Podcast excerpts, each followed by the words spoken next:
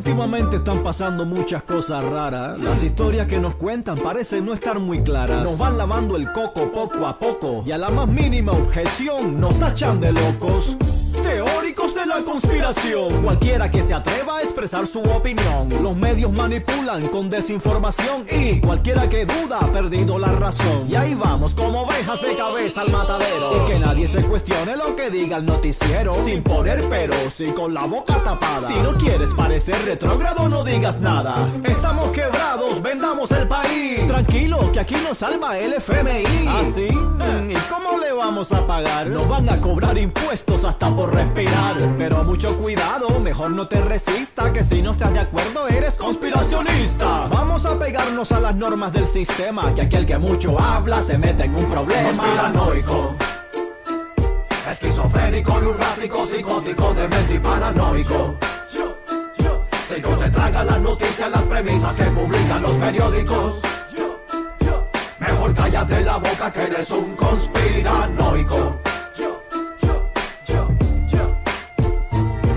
Y es que a mucha gente se le va la mano, que si la tierra es plana, que si el papa es reptiliano, me da igual que la forma de la tierra sea un banano, pero que no se metan con mis derechos humanos. Y no, yo no creo que vivamos en la Matrix, ni que los presidentes sean iluminados. Yo no digo que todas las noticias sean falacias, pero puta, hay que tener un poquito de suspicacia. Ahí va la propaganda, propaganda ideología. Niños ricos revolucionarios de la burguesía, socialistas hablando de homofobia, qué ironía. En fin, la hipocresía.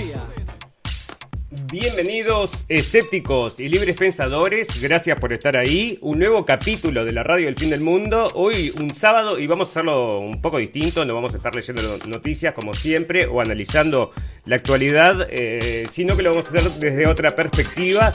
Y esto va a ser con un amigo de la casa, bueno, Andrés Irasuste, que bueno, es un psicólogo cognitivo conductual el cual, bueno, vamos a estar justamente, estábamos charlando hace un ratito acerca de esta ingeniería social, que es la realidad que estamos viviendo ahora, cómo están, bueno, eh, bueno, y dentro de otras cosas, a ver qué es lo que está pasando dentro del en el ambiente de la psicología, ¿no? Nosotros estamos leyendo acá muy a menudo acerca de cómo esto está afectando a la sociedad, todas estas imposiciones. Y bueno, entonces vamos a estar eh, discurriendo entonces un rato con Andrés acerca de todas estas cosas. Así que muchísimas gracias por tu visita a la radio El Fin del Mundo, Andrés. El honor es mío, Gerardo. Muchas gracias a vos. Excelente. Bueno, eh, para empezar les voy a contar un poquito que, bueno, Andrés, además de, de ser un psicólogo, bueno, que, que, conductual, vamos a decir, que es una de las psicologías, de la rama en la psicología que a mí más me interesa, me parece que es una de las más efectivas y va al punto. Bueno, y porque bueno, hay distintas corrientes, ¿verdad? Y aparte es un prolífico escritor, es un hombre que lee muchísimo, bueno, realmente lee muchísimo, siempre está comentando lo que está leyendo y bueno, es bastante, y todavía escribe, entonces es un prolífico escritor, tiene varios libros entonces, que ahí los tenemos en la tapa, algunos de ellos, y también los pueden encontrar todos ellos en la página web de Andrés también, que es andresirasuste.com, así que los invitamos a todos que si quieren entonces indagar un poco más en nuestro invitado de hoy, puedan ir a visitarlo ahí o en Amazon, porque vos fíjate que estos libros están para venderse en Amazon, así que vamos a entrar ya acerca, bueno, a hablar acerca de esta cuestión que nos ocupa, que nosotros le pusimos hoy psicosis colectiva. Nosotros creemos, o bueno, eh, entendemos que está ocurriendo una psicosis colectiva donde todo el mundo está convencido de una situación, bueno, que otras personas ponen en duda. Y vos fíjate que ahí en Uruguay ahora, por ejemplo, está, hay una situación política también que está ocurriendo, donde están, están arrestando nuevamente, bueno, esta gente que trabajaba, que hizo la caravana por la verdad, este, bueno, es un médico incluso, ¿no? Que fue a decir eh, la otra cara de esta situación. Bueno, pero eh, en este aspecto vamos a entrar quizás un poquito más adelante, pero me gustaría que nos cuentes un poquito entonces qué es lo que vos estás viviendo en tu en la praxis, o sea, con todos los días, qué es lo que estás viendo en bueno, de cómo esto afectó entonces a la sociedad, quizás mismo también por lo que te cuentan tus colegas. Bien, eh, antes que nada me gustaría arrancar, Gerardo, eh, con un poco de historia, eh, porque eh, esto de alguna manera ya pasó en la historia. No me refiero al tema de las enfermedades, sino a los experimentos de masas.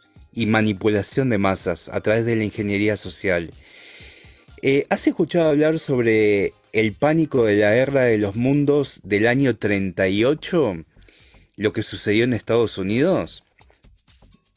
Eh, sí, es un caso que trajimos varias veces a colación porque realmente, bueno, ese es un ejemplo, eh, es genial ese ejemplo para ilustrar esta situación, porque incluso son los medios los que pueden lograr, claro, eh, solamente con a través de los medios se puede lograr este, una, una cuestión masiva, ¿no? Bien, para el público, resumimos un poco para quien no lo sepa de qué se trató esto y hoy suena ridículo esto que vamos a contar, pero en el momento fue vivido como algo muy real y generó eh, una psicosis precisamente colectiva de masas. Eh, en el año 38, Orson Welles decidió llevar a cabo un experimento radial en donde se leyó La Guerra de los Mundos, que es una obra, una, novela de ciencia ficción de H.G. Wells en donde los marcianos invaden nuestro mundo, ¿verdad? Los extraterrestres este, invadiendo nuestro mundo con armas láser, etcétera, etcétera. Y la obra comenzó a transmitirse al aire eh, sin ningún tipo de introducción ni aclaración de que era simplemente la lectura de un libro. Entonces la gente comenzó a escucharla, la, la radio, digamos, y realmente creyó que estaban transmitiendo un suceso real, apocalíptico, ¿verdad? Y se generó eh, en, todo el radio de transmisión, de emisión de, esa frecuencia, un pánico colectivo eh, francamente tan interesante como espeluznante, ¿verdad? Eh, eso que en ese momento ocurrió a pequeña escala, tendríamos que preguntarnos si no está siendo si no es lo que acontece hoy por hoy a escala global. ¿Vos qué decís?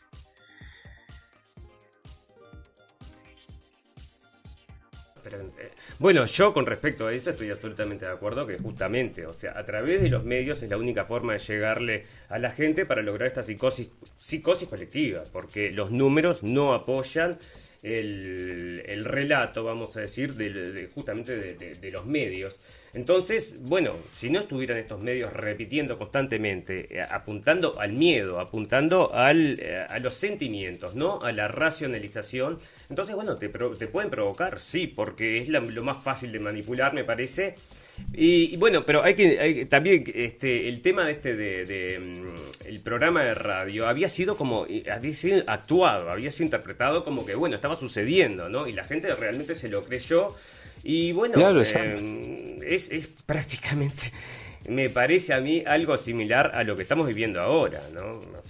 sin los medios, eso, eso es lo más, digo, es, determinante, ¿no? Los medios son, ¿por qué? Porque la gente tiene confianza en los medios, o sea, creen que lo que los medios le dicen es realidad. Entonces, bueno, cuando hacen un juego como ese que, contaste, eh, bueno, caen, caen en esa trampa. Exacto. Y a propósito de Alemania, vos fíjate que anoche estaba viendo la Deutsche Welle, eh, en su versión en YouTube, eh, hablando sobre Brasil y Bolsonaro, desprestigiando, por supuesto, eh, a Bolsonaro. yo no quiero hacer una apología ni mucho menos de Bolsonaro. y quiero aclarar que no soy un negacionista para nada del virus, de la existencia del virus en sí, obviamente, ni de la enfermedad. Pero fíjate que la Deutsche Welle decía eh, el fin de Bolsonaro debido eh, al genocidio de 600.000 personas en Brasil. Por supuesto que lamentamos todas esas muertes, pero a ver, eh, Brasil es un país con más de 200 millones de habitantes. Eh, no tengo una calculadora ahora a mano, pero habría que ver qué porcentaje es 600.000 de más de 200 millones, ¿verdad? Eh, de, otras enfermedades, ¿cuántas personas mueren al año que pareciera que ya no existen más? No se habla más, no generan preocupación, a pesar de que ahora después te voy a mencionar algunos datos en salud mental. Eh, entonces uno se pregunta, eh, ¿qué está sucediendo con el diseño de la opinión pública? Porque el diseño de la opinión pública, quizás algo de lo cual ya hemos hablado en alguno de tus programas, es algo de, larga data, prácticamente un siglo, precisamente inventado en los Estados Unidos, eh, tal como recordarás en aquel programa por el sobrino de Sigmund Freud, Edward Bernays. Bernays, su maestro, el gran Walter Lippmann, un gran em, experimentador eh, y experto en el diseño de, la opinión pública y de manejo de psicología de masas. Vos fíjate que en Alemania, eh, Joseph Goebbels eh, leía y estudiaba todas las obras de Lippmann y Edward Bernays. Es decir, eh, Goebbels se basó en ellos para, para su famosa y tenebrosa propaganda eh, hitleriana, digamos. Eh, entonces no estamos hablando de algo menor y estamos hablando de gente que se mueve en altos círculos, altas esferas y que sabe muy bien lo que hace. Sabe muy bien lo que hace, no son inocentes.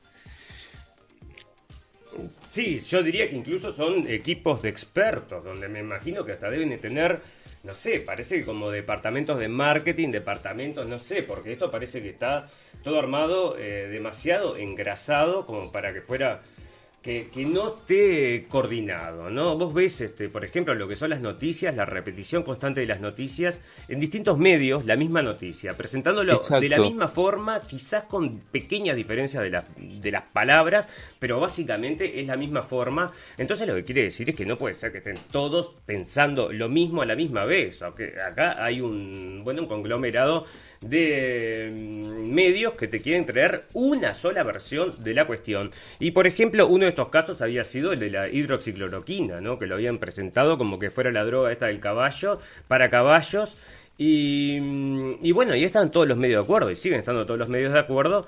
Y, bueno, este, a pesar de que ya habíamos informado acá que hay bueno, gente muy famosa que está usando la hidroxicloroquina para tratar el tema este del coronavirus. Así que bueno, como te digo, ¿no? O sea, la prensa dice y la prensa crea el concepto. Y, bueno, y la gente cree. Eso es lo, eh, es lo malo de todo. Y vos, vos, fíjate además que tenemos una gran diferencia eh, respecto a la época de Bernays y Liebman, además. Eh, ahora contamos con la inteligencia artificial. yo no dudo que en esta tarea del diseño de la opinión pública, orientada, mentada para la manipulación de masas, la inteligencia artificial está jugando un papel muy poderoso. Eh, redes neuronales y distintos sistemas de algoritmos que precisamente censuran y o colocan eh, lo que es conveniente precisamente en las plataformas digitales, que es eh, donde la, el público masivo se mueve hoy, en Internet, redes sociales, contenidos de canales de YouTube, eh, etcétera, etcétera, ¿verdad? Sí, bueno, la censura importantísima, la que está ocurriendo ahora, ¿no? Están sacando, bueno, páginas de todos lados. Bueno, imagínate que sacaron al, al ex presidente de Estados Unidos, no lo dejaban comentar. Y bueno, estaban saliendo ahora datos acerca de la manipulación de Facebook.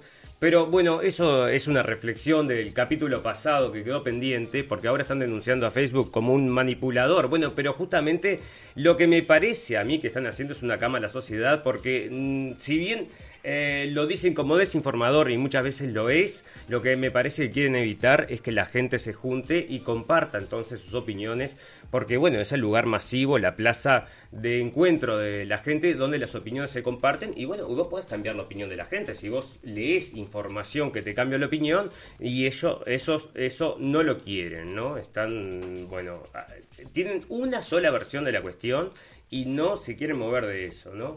Y bueno, este, sí, También podemos...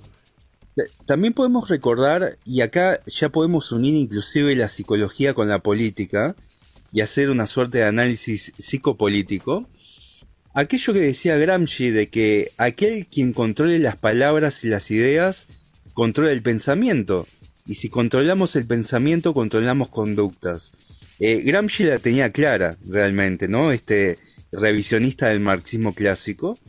Eh, y aquí, ¿a qué voy con esto? Eh, Occidente, al menos Occidente, Oriente es otro mundo, pero Occidente eh, está girando prácticamente en su totalidad hacia la izquierda, hacia una suerte de consenso socialdemócrata más fuerte que nunca, más unánime que nunca. Eh, vos fíjate que incluso eh, hace poco fueron las elecciones en el Bundestag de, Alemania, ¿verdad? y vos mismo que estás ahí, eh, e, ese, ese tibio centro, esa, esa tibia coalición, ese tibio equilibrio que, caracteriza al, Bundestag hoy por hoy, eh, ¿qué espectro, qué margen de amplitud puede ofrecer? Eh, muy poco. O, estoy muy equivocado? No, no, no, no, al revés. O sea, cada vez se tira más hacia el lado de los verdes, que es, bueno, ahora están ganando mucho poder. Y bueno, y es esto de, bueno, el mundo de Soros, ¿no? El concepto de Soros, de fronteras abiertas, de todos somos iguales. Claro, estamos todos de acuerdo, ¿no? Pero bajo la ley parece que ya tampoco este, les interesa mantener lo que son las naciones, las fronteras, y bueno, este, eso te destruye una nación, en mi concepto, ¿no? Si no podés tener eh, las fronteras cuidadas, entonces, bueno, este, ¿no? y acá lo, otro que están impulsando es, bueno, la inmigración masiva, ¿no? Eso es algo que hablamos muy a menudo porque está reportado todo el tiempo en la prensa. Y, bueno, y es también parte, me parece a mí, de este esta transición a una sociedad sin identidad, que es lo que quieren, ¿no? Después de que ya no tenés identidad, eh, es mucho más fácil de manipular. Sí, eh, hubo inclusive un, importante asesor de Merkel que presuntamente se suicidó en el año 2016, eh, Rolf Peter Zifferle, eh, quien escribió un libro muy, muy, interesante y lo dejó en su computadora, Finis Germania, que tengo entendido que es un libro problemático en Alemania, no, no se consigue en las librerías eh, convencionales, digamos. Eh, en Finis Germania, eh, le plantea el, concepto de sociedad post-política.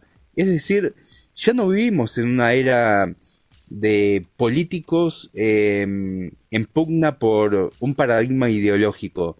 El paradigma es unidimensional y va más allá de las ideologías. Pasa por el control eh, la gestión de la vida humana en función del consumo. Eh, nos gobierna un, gris centro amorfo, ideológicamente hablando, eh, e inclusive desde el punto de vista ético y moral totalmente mediocre. y esa es la, la gestión, la administración de la vida humana en Occidente a gran escala hoy por hoy, eh, tanto en países ricos como subdesarrollados. No sé si vos eh, más o menos estás de acuerdo con, esta idea. Occidente está totalmente tomado por eso que, vos describís, ¿verdad? Sí, donde en realidad no gobierna tampoco el la voluntad de la gente, porque en realidad ni siquiera saben, ni siquiera saben lo que eh, necesitan saber para poder decidir. Entonces, por eso, bueno, ese es mi gran problema con la democracia, ¿no? Si vos no tenés un pueblo informado, eh, existe realmente la democracia, ¿no? o es, o son las cadenas de, publicidad las que realmente definen lo que es la democracia.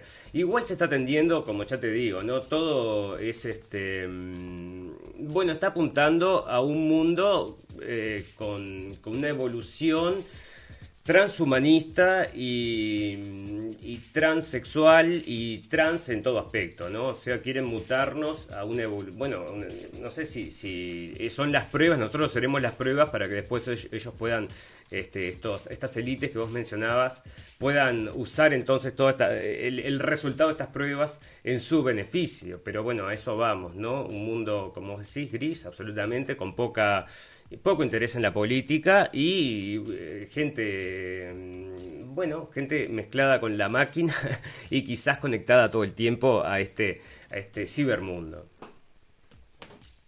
Exacto. Eh, y las élites mundiales, además de tomar eh, o mal tomar la idea de Karl Popper de una open society, una sociedad abierta, como hizo Soros, que a propósito así se llama su fundación famosa, ¿no? Eh, también han tomado, sí exitosamente, y fiel al concepto, la idea de Jacques Derrida de deconstrucción. Vivimos en un mundo totalmente deconstruido. Precisamente eso es lo que da lugar eh, a fenómenos como el transhumanismo y el trans todo, ¿no?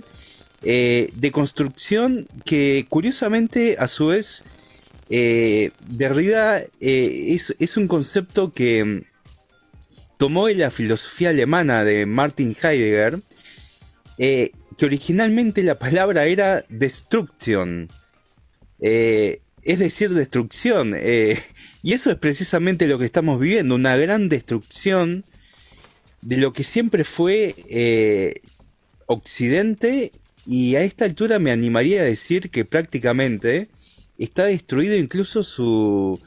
está destruida su matriz, su espina dorsal, o altamente comprometida. si tuviéramos que hablar casi que en términos médicos. Em, tengo entendido que la situación de Europa Occidental, eh, si bien he estado poco por allí, eh, eh, resalta únicamente en el bienestar económico, que inclusive en países como España o Francia es relativo. Recordarás toda la cuestión de los chalecos amarillos, etcétera, etcétera. Em, pero básicamente son sociedades cada vez más rumbo hacia el estado de bienestar, financiadas con dinero fiat eh, sin respaldo en los bancos centrales, eh, rumbo también a una inflación mundial galopante, cada vez más galopante, sobre todo en dólares. y bueno, ahí mm, hasta podríamos entrar a hablar qué rol juega China a nivel financiero, etcétera, etcétera, eh, que son los sostenedores de la deuda externa de, gran parte de Occidente, como de Estados Unidos, etcétera, ¿no? Eh, China, a propósito del país de donde salió el, el SARS-CoV-2. Se supone, sí, sí. Digo, porque este, esto había sucedido, que sí, parece que sí se, supone que sale de, mm, China, eh, no parece, parece que no fue desarrollado en China. O sea, sí que fue desarrollado en China, pero con ayuda de Estados Unidos, ¿no? Parece que, eh, bueno, esos son los datos que se están manejando ahora. O sea que fue una conjunción, me parece que es un interés este, quizás de este, mm, bueno, el estado profundo este, ¿no? Que justo cayó, le cayó como anillo al dedo el coronavirus, si no, no tiraban a Trump. O sea, eso tenerlo bien en cuenta. Precisaban el coronavirus y los votos por correo para que todo funcionara como tenía que funcionar. Y bueno, les cayó como anillo al dedo. Entonces, por eso como que bueno, a mí me parece que cuando las cosas caen demasiado armadas, le, pongo un poquito más el ojo. Em, y bueno, y ya te digo, con el caso, pero me gustaría, espera, comenzar un poquito a hablar acerca de, este, el tema que veníamos a hablar hoy, que es psicosis colectiva, y vos me dijiste que tenías algunos datos para comentarnos acerca de lo que está sucediendo ahora en la sociedad. ¿Puedes, compartirnos eso para, comenzar el tema? Sí, bueno, eh, mira, en primer lugar, creo que sería interesante plantear si estamos ante una histeria o una psicosis colectiva. Em, histeria sería eh, un alboroto desordenado de las emociones a nivel de masas, ¿no? Eh, para que la gente lo entienda como una hinchada de fútbol, ¿no? Este, descontrolada, eh, como en la época de los hooligans, etcétera, etcétera, ¿no? ahora bien, el concepto de psicosis eh, psicológicamente hablando, ya puede incluir eh, algo más allá, como por ejemplo el delirio, ¿no? Eh, un delirio no tiene por qué ser o lucir al menos irracional, un delirio puede llegar a lucir muy racional, por ejemplo en el caso de las paranoias, que son delirios que parecerían tener una construcción lógica eh, bastante perfecta si uno los ve desde afuera, ¿no? Eh, por citar un ejemplo, los terraplanistas, ¿no? Una cosa así. Em, yo creo que a diferencia de, lo que fue el siglo XX, que fue una época em, de grandes histerias colectivas, ahora estamos realmente dentro de, la órbita de la psicosis mundial colectiva, eh, porque literalmente estamos viviendo un delirio. Vos fíjate que en el año 2019, si yo me subía eh, a un bus con una máscara, probablemente iban a pensar que yo estaba loco, ¿no? Este, con un barulco me refiero, ¿no? Este, eh, seguramente me iban a ver como un sujeto loco, demente, eh, un hipocondríaco importante con, un temor excesivo a los gérmenes, qué sé yo. Eh, sin embargo, ahora nos hemos acostumbrado a utilizar la máscara que los daneses han demostrado con un experimento de alrededor de 5.000 personas que en realidad varía muy poco el, índice de contagio, tanto si se usa como no se usa. Eh, un, experimento que está publicado en un paper científico muy poco difundido además, por algo será. Eh, todos andamos con eso eh, y lo aceptamos este, como si fuera lo más normal del mundo. Ya no nos vemos en su totalidad los rostros, hemos perdido los abrazos, los besos en gran medida. Ahora está el famoso saludo, yo le llamo el saludo COVID, que es eso de chocar los puños, ¿no? Lo cual es una, me parece una tontería personalmente, pero uno socialmente lo tiene que hacer. entonces yo creo que podríamos hablar que hemos pasado de la histeria a la psicosis realmente. El siglo XX fue de histeria en gran medida. Por ejemplo, mayo del 68, ¿no? Eh, una gran histeria colectiva de, jóvenes, ¿no? Eh, una ebullición que dejó, este, como decía Jolier, eh, una espuma putrefacta en la costa de nuestras playas, etcétera, etcétera. Pero ahora estamos realmente frente a una psicosis pasivamente aceptada, detrás de una pantalla. Eh, y los datos, precisamente, que, que, vos me preguntabas, son alarmantes porque vos fíjate que en términos de salud mental, el año pasado en Estados Unidos se estudió que jóvenes entre 18 y 24 años es la franja etaria más afectada contrariamente a lo que uno podría pensar, por ejemplo, en el desarrollo de conductas adictivas a sustancias, un 13%, eh, porcentajes aún mucho más elevados de trastornos de ansiedad, de depresión, eh, pérdida de sociabilización, lo cual es fundamental para el ser humano. Los mamíferos necesitamos, por nuestro sistema de apego, socializar con gente. Eh, al menos eh, en un estado de mm, normalidad psicológica, psicoemocional, ¿no?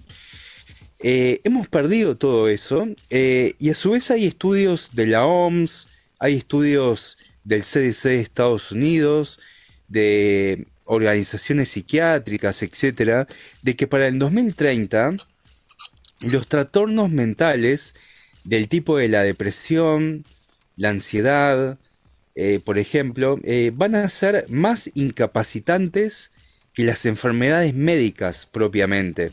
Es decir, estamos generando un cóctel en esta nueva década del siglo XXI que eh, a mediano plazo, en la línea del tiempo de la historia, va a estallar de un modo alarmante.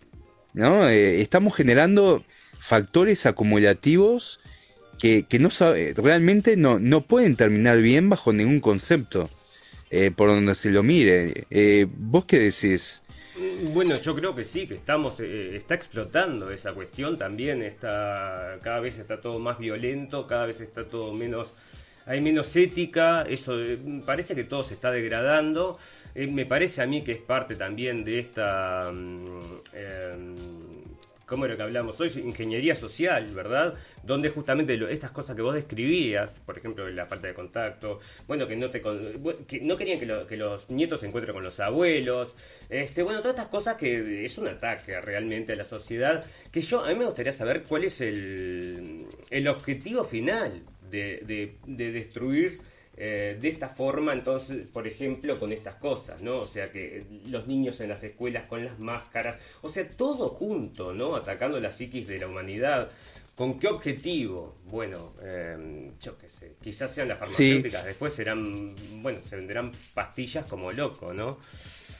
Sí, y, y fíjate otra cosa alarmante, ya fijándonos un poco más a Oriente, pero creo que no va a tardar mucho en llegar a Occidente, eh, lo que están haciendo los chinos desde el punto de vista de la ingeniería social, eh, este famoso sistema de crédito social, eh, castigo-recompensa, ¿no? En donde no sé si a, través de un carnet electrónico o qué cosa, no lo tengo claro todavía, o una aplicación en el móvil. O sea, son dos cosas, ¿no? Es una cosa que te detecta, te está eh, siguiendo todo el tiempo, es, eh, que te que llevar en el teléfono y después tienen cámaras por todos lados con reconocimiento facial.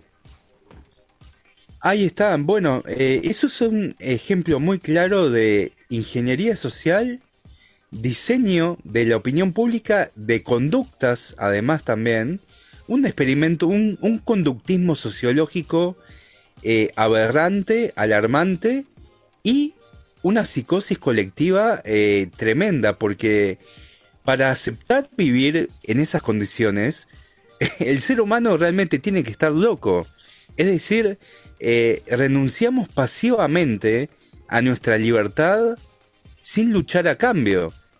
Al menos en las sociedades tradicionales, frente a la amenaza de la pérdida de la libertad, había lucha resistencia. Eh, ahora no estamos resistiendo eh, absolutamente nada. Eh, estamos renunciando pasivamente a lo más valioso que tenemos, que es la libertad, a cambio de quedarnos mirando Netflix o, no sé, con nuestros celulares, smartphones, mientras los ministros de salud de cada país comunican las nuevas medidas. Eh, es increíble. Por eso yo decía, hemos pasado de la histeria colectiva a la psicosis colectiva, psicosis en su estricto, en su estricta connotación, ¿verdad? Bueno, psicosis colectiva que como, bueno, yo te, te digo, yo tengo un foco en los medios, ¿no? Porque nosotros siempre estamos leyendo acá las noticias en la radio del fin del mundo, lo que hacemos es recorrer todas las noticias en distintos eh, medios. Y bueno, y yo tenía una noticia antes de, que. Mm, bueno, para el programa de hoy, pero me gustaría comentártela. La voy a buscar eh, y, te, y te la leo para, que, para tener una reflexión tuya a ver qué me decís acerca de esta noticia. Pero antes quiero que me cuentes, mientras yo busco esta noticia, que me cuentes eh, el efecto en los niños. A ver si vos eh, tenés alguna información acerca de eso. A mí me parece que son, bueno, me parece que son los más afectados en todo esto. Y mm, bueno, ya he, ya he escuchado por, por, otros, por otros medios de que están afectando, los están afectando bastante. ¿Vos cuál, qué, es lo que ves en este aspecto? Bueno, eh, yo, eh, digamos, eh, a nivel de praxis psicológica no trabajo con niños, pero vos viste que se habla de la existencia ya de la generación touch, es decir, esa generación de niños que ya nació eh, con la existencia de dispositivos de pantalla táctil en marcha y que muchas veces incluso eh, eso prima más que la escritura a mano. Incluso hay niños que prácticamente no saben escribir a mano. Eh, esa generación ya es un producto de diseño y creo que se, se va a acoplar perfectamente a estas sociedades de mega control eh, que se están implementando con ingeniería social. Por supuesto que con un gran precio. Eh, el ser humano, pues, ¿qué pasa? La, la, cultura avanza mucho más rápido que la naturaleza biológica del ser humano. Nuestra biología es prácticamente la misma que hace 60.000 años, cuando el Homo sapiens estaba dando sus primeros pasos en convivencia con el Neandertal todavía en este momento. Em, nuestra naturaleza biológica humana sigue siendo igual. Eh, esos niños van a pagar eh, un precio de salud mental muy alto, excesivamente alto. Eh, desconozco en qué podrá derivar. ya me imagino depresión como mínimo, trastornos depresivos severos, trastornos de la personalidad, disrupción emocional, van a ser niños hipermedicados por las grandes farmacéuticas. Obviamente las grandes farmacéuticas eh, son las que más ganan con todo esto, ¿no? Junto con los magnates de la informática, eh, Microsoft, eh, Apple, lo que sea, ¿no? porque es un mundo controlado con informática, inteligencia artificial y psicofármacos, esencialmente. Em, ahí está, un mundo feliz donde cada cual va a tener su píldora de soma para tomar eh, y su función específica para hacer. Si te salís eh, un ápice de ese molde, eh, te llevan a una sala de reeducación conductual. Terrible. es propio de un campo de concentración. Bueno, pero esto se está viviendo, me parece a mí ya en la, o sea, la gente mismo está aplicando pensando que están en una superioridad moral, están aplicando todos estos conceptos por ellos mismos. La gente está pidiendo que no se permita más hablar o decir ciertas cosas. Que es justo encerrar a la gente porque dijo o hizo aquello. Eh, todo lo que es la libertad de expresión absolutamente. Hay temas que no se pueden hablar, o sea, pero que no se pueden mencionar. Y dentro de poco, bueno, nos van a prohibir hablar, por ejemplo, acerca de este virus. Y después vas a decir algo y te van a hallar preso por, por llevarles la contra. Eh, y la gente está contenta de que todas estas medidas se, estén, se estén imponiendo, porque me parece a mí responde al miedo, que están totalmente asustados acerca de esta situación, o muchos ahora, no sé si se estará despertando la gente, porque yo he visto, por ejemplo, acá en Alemania, gente que ahora está diciendo, vos, tercera dosis, o sea, este, bueno, no sigo el juego, ¿no? Entonces se bajan, veremos si despierta esta gente. Pero mira, acá encontré la noticia esta que te quería comentar, a ver cuál qué reflexión te produce, ¿no? Esto sale de CNN, a ver si lo, no lo ves en la pantalla, ¿no? A ver. Em, bueno, dice, no, no, em, ¿me estás escuchando? Sí. Sí, sí, sí. Ah, perfecto, perfecto. Okay. Dice, no eh, entres en pánico. Si te salen linfocitos, nodos de linfocito, pero que tengo la traducción eh, médica, para que está acá. Eh, después del booster, entonces, si te sale la... ¿Cómo es que le dice acá? Dice, ganglios, si se, te inflaman, si se te inflaman los ganglios linfáticos después de la vacuna de refuerzo, cuando vas a hacer una mamografía y el doctor, doctor te detecta eso, bueno, que no te preocupes, que es algo normal y significa que la vacuna está funcionando. Em, ¿Qué reflexión te merece esta noticia? Y bueno, em, no soy médico, no soy médico ni mucho menos. Eh, pero a ver, eh, a mí la, vacuna, y con esto no, eh, porque enseguida eh, luego saltan los, los hooligans de lo políticamente correcto a, a criticar. Con esto no, no estoy sugiriendo que alguien no se tenga que vacunar, que cada cual haga lo que quiera. Pero a ver, utilizando simplemente la lógica aristotélica, una vacuna diseñada prácticamente eh, en pocas semanas, eh, si es que ya no la tenían diseñada, ¿no? Asumiendo que, que tuvieron que ponerse a diseñar a último momento en 2020 esto, este, para presuntamente ofrecer una solución, eh, a mí me da que sospechar, porque a ver, se dice que la tecnología ha avanzado, que las vacunas eh, se pueden desarrollar a una velocidad que antes llevaba décadas testear si eran eficaces o no. Además, eh, Pfizer estrictamente no es una vacuna, por ejemplo, eh, tal como conocemos tradicionalmente el concepto de vacunas, que es el virus atenuado, sino que Pfizer es terapia génica, es decir, una sustancia que elementos que interactúan con el ARN de nuestras células. entonces a mí eso me genera como mínimo como mínimo eh, preguntas y suspicacias, ¿no? Eh, si encima eh, se nos dice que se nos inflaman los ganglios y, y eso es normal, bueno, hoy son los ganglios, mañana qué va a ser? Si me explota un ojo, ¿debo aceptarlo como algo normal también? Por decir una tontería. Y bueno, si ¿cuál es la CNN, sí, Claro, ¿cuál es el límite, no?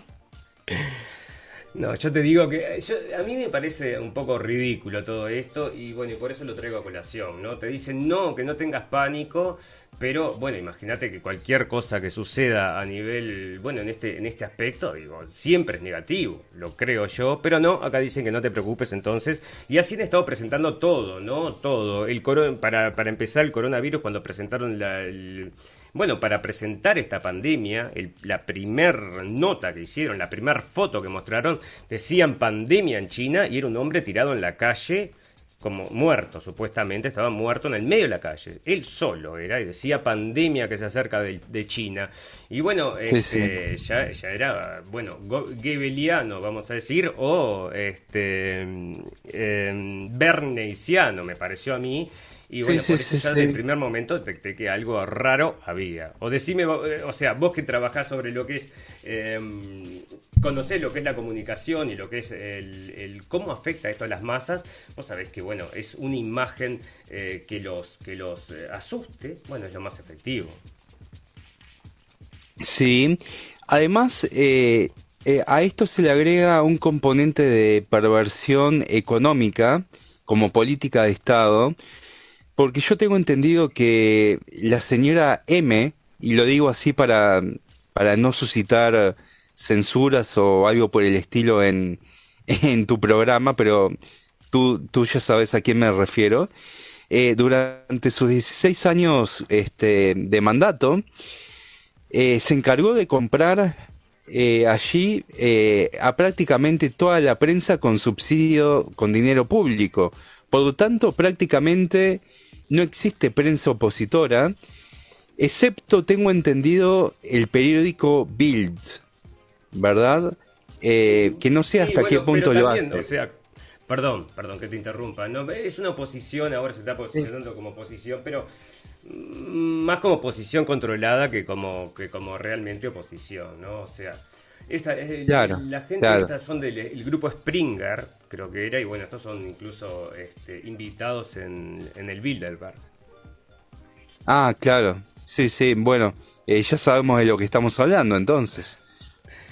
Sí, sí, sí, sí, sí. Bueno, acá la prensa es terrible, ¿no? O sea, y es como vos decís, está todo copado solamente por, bueno, por las cadenas del Estado y las cadenas que no son del Estado repiten y repiten porque, bueno, cualquiera que se salga de, parece que, bueno, solamente sirve un discurso y bueno, y es lo que traen. A veces, a veces se escapa, ¿viste? Puedes encontrar algo, algo que realmente te sorprende, pero eh, no es lo, lo más común.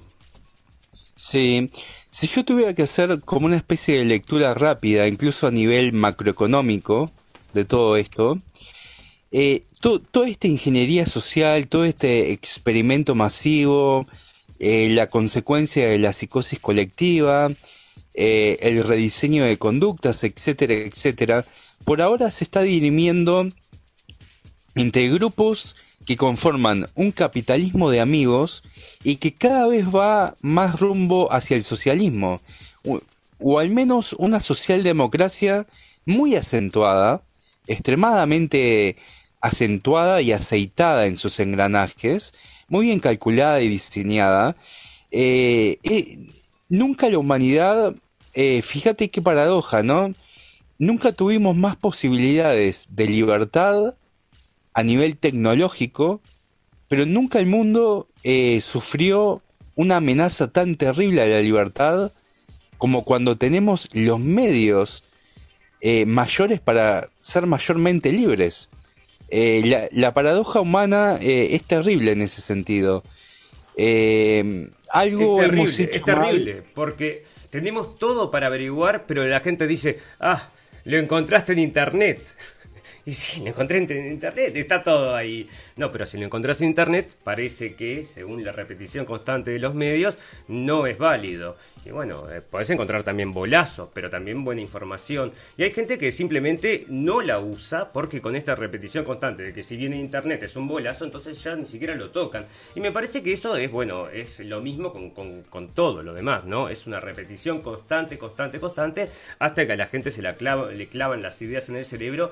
Ahora, ¿se puede revertir esta situación? Yo tengo un video en Blendenblick que mm, es acerca, es también acerca de ingeniería social, pero era de un disidente ruso, pero ahora te lo traigo a colación, pero em, a ver cómo era que se llamaba, lo tengo por acá. Bueno, pero, espera, bueno, no sé, lo tengo que buscar, porque este disidente en realidad estaba hablando acerca de la destrucción de Occidente. Entonces decía cómo se había logrado en Rusia y cuáles son las, eh, los pasos que se tienen que aplicar para destruir una sociedad. Entonces, entre otras cosas, estaba hablando de la destrucción de la familia, la destrucción de em, las religiones, todo este tipo de cosas, ¿no? Que, bueno, a la larga me parece que sí, que lo que van a hacer es una sociedad eh, mucho más controlable y como vos decías hoy, ¿no? O sea, em, incluso están proponiendo pagarle a la gente que no sea productiva, pagarle X plata por mes, ya están haciendo pruebas, esto creo que eran como mil y pico, mil quinientos dólares o algo así, por mes, sin que hagan nada, solamente tienen que vivir.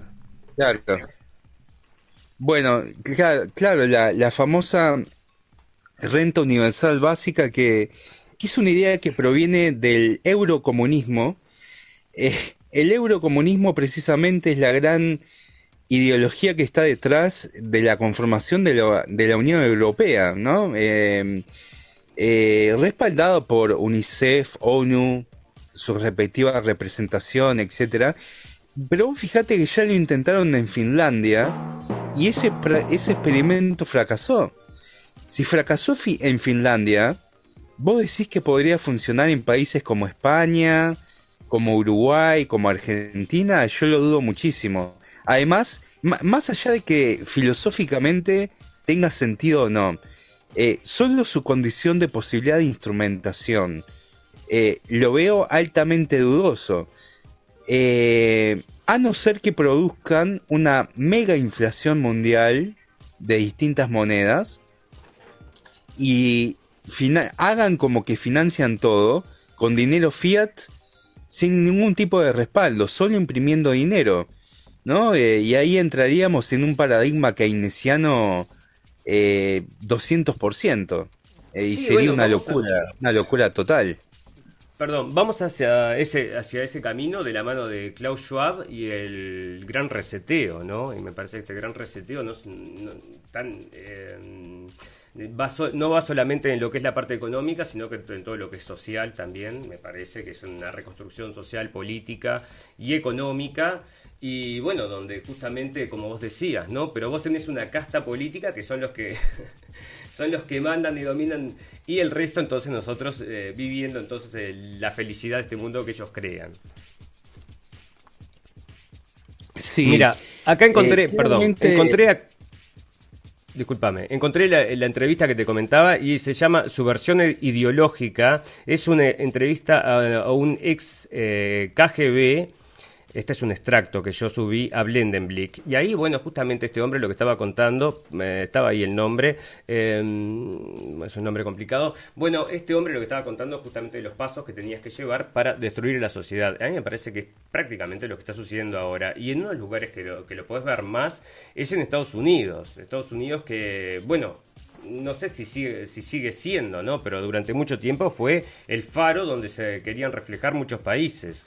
Ahora la cosa está cambiando bastante y o quizás quieren que este apagar este faro entonces para que bueno eh, no pueda existir este ejemplo, por ejemplo, libertad de expresión, verdad que es uno es el primer el primer eh, bueno la libertad de, portar armas es otra de las cosas que tienen allá en, bueno son derechos que tienen. Exacto. Exacto. Eh, Vos hoy me preguntabas, em, si esto es reversible o no. Eh, a ver, toda esta gente como Klaus Schwab, eh, etcétera, etcétera, eh, hablamos del director del foro de Davos, ¿no? Toda esta gente oscila entre la socialdemocracia y el socialismo. son, practican el capitalismo, pero de manera corporativa, ¿no? No, no como libre mercado, obviamente, y conforman las grandes élites mundiales, eh, al igual que el fondo BlackRock, etcétera, etcétera. Eh, yo creo que esta condición humana que está siendo diseñada es reversible, pero para eso obviamente tendríamos que liberarnos de toda esta gente. Eh, y la pregunta es, ¿con qué medios el ciudadano de a pie o un conjunto de ciudadanos de a pie, si es que somos ciudadanos de algo a esta altura, eh, podemos luchar contra el poder y la infraestructura y la tecnología y los medios que maneja esta gente. Sería una escena casi propia de la película Terminator. Eh, una cosa así, ¿no? Este, bueno, a eso eh, vamos, a eso vamos. Con esto de la inteligencia ah. artificial me refiero, que comentabas hoy, ¿no? Eso a la larga, a la larga o a la corta va a terminar, bueno, provocando desastres. Ya está dicho, ya está predicho, ¿no? Sí, sí, sí, sí. Em, eh, a mí me gustaría ser optimista, y esto, me lo han preguntado en algún otro eh, podcast que me han hecho. Me gustaría ser optimista, pero no veo elementos eh, no, logro avisorar elementos que me permitan sostener un optimismo con una base realista, ¿no? Porque el optimismo sin realismo es ingenuidad, básicamente. No, podemos hacer como que vivimos en un mundo de Walt Disney como si no estuviera pasando nada. Claramente. Absolutamente, absolutamente de acuerdo, por supuesto. O sea, hay que pararse en la realidad. Hay que ser, sí, sí. yo te pido acá tu opinión sincera y mientras más pensada sea y menos, em, lo no una cuestión de, sentimiento. Ay, ¿qué es lo que querés? Ay, me gustaría. Bueno, te gustaría, pero la realidad, ¿cuál es la realidad? Eso es lo que queremos saber, ¿no? Claro. Eh, y bueno, la realidad eh, es bastante poco promisoria en ese sentido. Eh, eh, de la realidad macro eh, no podemos esperar mucha cosa buena. Eh, lo único que nos queda es intentar hacer la diferencia en nuestra realidad micro a pequeña escala. cada uno y, sus pares de la mejor manera que puedan. y eso es lo que se me ocurre poder decirles, ¿no? de, lo que Chomsky llamaría el sistema, eh, palabra que, expresión que no me gusta, pero bueno, del sistema no podemos esperar mucha cosa buena que digamos. Eh, es más, eh, se muestra cada vez más narcotizante a medida que avanza como un, una maquinaria liberticida sobre el sujeto humano, ¿no? Es tal cual, del pensamiento y, de todo. Ya ahora es físico. Antes era solo mental, ahora es físico también. Por supuesto, por supuesto, sin lugar a dudas. Es terrible. Y bueno, y los casos más extremos se están dando, mira, te voy a dar un ejemplo, ¿no? Este, bueno, a esto que vamos a llegar, vamos a llegar, o sea, olvídate, en el país que estés escuchando este, este programa, te va a llegar a menos de que se den vuelta las cosas y que la gente como vos, ¿no? De a uno, de a uno, cada unidad se junte para hacer una masa y que reaccionen a esto. Porque vos fíjate lo que está pasando en Australia. Están saliendo imágenes, lo puedes ir a ver en todos lados, está en Twitter, está en YouTube, está en todos lados, cómo la policía está actuando contra la ciudadanía. Está sucediendo ahora en Canadá que la gente, por ejemplo, que no está vacunada, fíjate esto, que vienen, son del extranjero, que estaban haciendo, por ejemplo, vacaciones en Canadá, no los dejan salir del país porque no están vacunados. Entonces, bueno, eh, hay una pérdida absoluta no solamente de las libertades eh, físicas, o sea, ya no que no te dejan entrar, no te dejan salir, sino que ahora te dicen obligatoriamente que tenés que eh, como vos decías, ¿no? inyectarte entonces un experimento génico, que es lo que es. Sí, sí, totalmente. que todavía está por verse cuáles son sus verdaderos efectos, porque el efecto de esta vacuna, al menos la que se basan en terapia génica, no creo que se vean en un mes o dos, sino que habría que ver qué es lo que nos produce eh, a lo largo de 5 o 10 años, ¿no? Y sí, Obvio, obvio. O sea, y eso todavía no está calculado. Y bueno, y ahora con esta perspectiva, yo te digo, nosotros estamos trayendo este, efectos secundarios todo el tiempo. Claro, disfrazados en la prensa de esta forma, ¿no? Te sale entonces, parece que te sale un nodo, entonces en los pechos, y si te vas a hacer un mamograma, no te preocupes porque es la vacuna que está funcionando. Bueno, este, pequeñas, ahora sí parece que se está aceptando que hay miocarditis entonces en los jóvenes, pero en casos muy aislados. Bueno, si es casos muy aislados que está sucediendo, ¿no? Porque si no dirían ninguno. Y bueno, este, incluso en Uruguay ya se han reportado casos, o sea, eh, claro, si no estás absolutamente informado, o sea, si no estás informado por varios medios y realmente abrís tu cabeza a escuchar otras cosas, bueno, vas a estar siguiendo estos tambores que, que no, es como que están, es como una procesión donde están ahí el, tocando los tambores y todo el mundo lo sigue hipnotizado. Sí, totalmente, totalmente, Blandon. Es así, como tú dices. Bueno, entonces, vamos a hacer un resumen entonces del programa. Estamos llegando, sí, estamos ya casi en la hora entonces. Así que vamos a, redondear entonces. Quiero que Andrés que me cuentes un poquito entonces de qué tratan tus libros, qué libros tenés ahora en, eh, en publicados que se pueden entonces comprar o adquirir. Así que contame un poquito de, tu literatura, que bueno, este, yo estuve ya, disfrutando de, alguna. bueno, muchas gracias. Eh, bueno, todo, cualquiera de ellos se consiguen en Amazon, tanto en versión papel como versión digital, ¿verdad? Para quienes utilizan la aplicación Kindle o el aparato.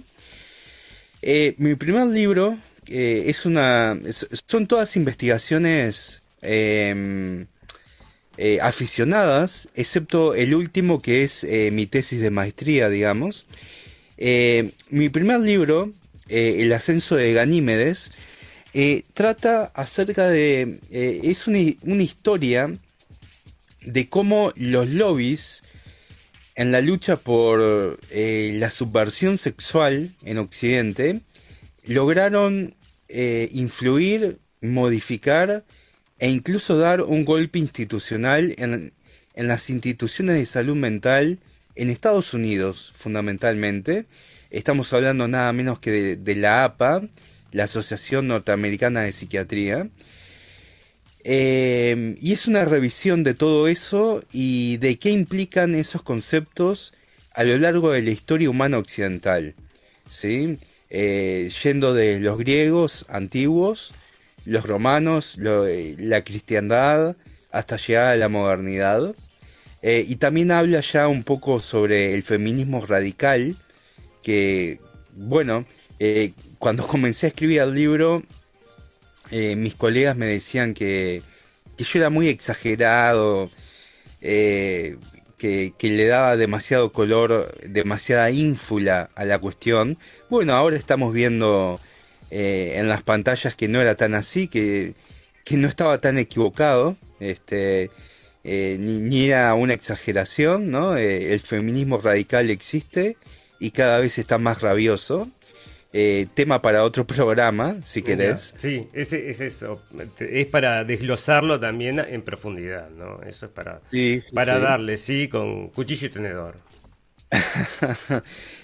luego el segundo libro eh, que es bilingüe para que pueda tener un mayor alcance eh, a, nivel internacional. Eh, Bajo las sombras de Occidente es una, en realidad es una recopilación de artículos escritos entre el año 2015 y 2019 que tratan de temas tan diversos como John Lennon, el mayo del 68, o como el estado de bienestar eh, y la ingeniería social producen seres humanos cada vez más afectados desde todo punto de vista emocional, conductualmente, etc. Em, está pensado, eh, a diferencia del primero, no es tan académico, está pensado para que sea algo intermedio entre algo académico y una guía para el sujeto curioso eh, a los grandes temas controvertidos de nuestro tiempo, ¿no? Como una especie de manual. Eh, y mi tercer libro, em, también disponible en inglés y en español, es mi tesis de maestría que es acerca de, bueno, es una revisión básicamente del estado del arte, de, lo que se conoce a nivel neuropsicológico en los últimos 20 años acerca de la disforia de género y, es una manera de repensar el género. Em, una de las preguntas que uno puede plantearse a partir de ese libro es, ¿existe realmente el género o existen sexuaciones cerebrales distintas eh, en términos biológicos, ¿no? Este, por ahí va un poco la cuestión. Bueno, muy interesante. De todas esas cosas tenemos que volver a encontrarnos para charlar porque realmente tenemos que crear entonces contenido para que eh, le aporte a la gente que eh, elementos para bueno cuestionarse esta, esta realidad que estamos viviendo, ¿no? Ese es el objetivo de la radio, lo hacemos a través de la información, pero bueno, esta charla contigo, por supuesto, que nos aporta mucho, ¿no? Yo quería, tenía ganas entonces de hacerla, así que te agradezco, Andrés, que hayas, que hayas aceptado la invitación. Bueno, espero que los amigos del programa entonces también estén conformes con el programa que hicimos hoy, que lo hicimos bastante distendido, ¿no? No tenemos un guion, sino que simplemente nos sentamos a charlar acerca de las cosas que están pasando. Eh, Andrés, te dejo entonces el micrófono para que hagas una despedida a la audiencia, que invites a lo que quieras, a que te visiten, lo que sea, y eh, después me quedo yo para hacer la despedida. Bueno, eh, en primer lugar te agradezco infinitamente, Gerardo, por, por tu interés en tenerme en tu programa. Recomiendo a la audiencia precisamente que te sigan, que son muy interesantes todos tus podcasts yo lo hago personalmente eh, y además tenemos el gusto de conocernos personalmente aquí en Uruguay. Eh, y bueno, si, si a alguien le, le interesa eh, en una de esas mi obra, reitero, la pueden encontrar en Amazon simplemente colocando mi nombre. y también pueden visitar mi página web donde tengo algunos artículos, este, también bilingües, que podrían ser del interés del público. Excelente. Bueno, entonces invitamos a todos los amigos de la radio que vayan a la página de Andrés, que es andresirasuste.com, y ahí se van a encontrar entonces con todas las novedades. Y lo vamos a traer de nuevo entonces para estar desglosando estos temas que nos quedaron ahí entonces pendientes, porque bueno, hay mucha cosa para hablar, ¿no? O sea, lo que es cultura, lo que es, eh, bueno, la realidad que estamos viviendo, es un análisis siempre interesante el de Andrés, así que bueno, un placer tenerlo con nosotros. A ustedes los amigos de la radio del fin del mundo, le agradecemos la atención. Ustedes ya saben nosotros transmitimos eh, el martes, jueves y sábados y lo hacemos a las 23 horas de Berlín y lo hacemos en Facebook Live. Si nos quieren escuchar como si fuera un podcast, lo pueden hacer en cabinadigital.com y si nos quieren escuchar por las ondas radiales, son, es por Radio Revolución para las ondas radiales de Argentina y Uruguay. Ustedes saben amigos que todas las cosas buenas tienen un final y todas las cosas malas también. Solo nos resta desearles salud y felicidad y recordarles que lo escucharon primero en la radio del fin del mundo. Gracias amigos por la atención, nos vemos el martes.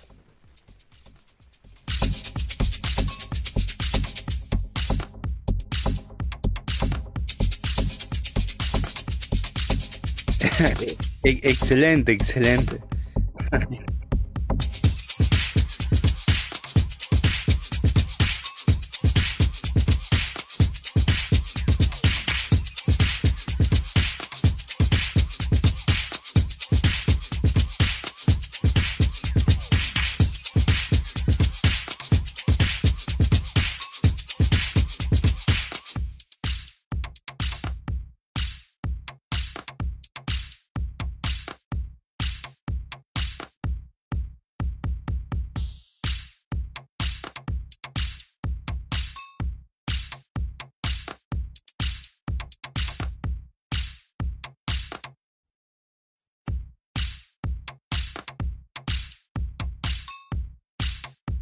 Sí, es terrible. De, de construcción a full. Sí, sí, sí.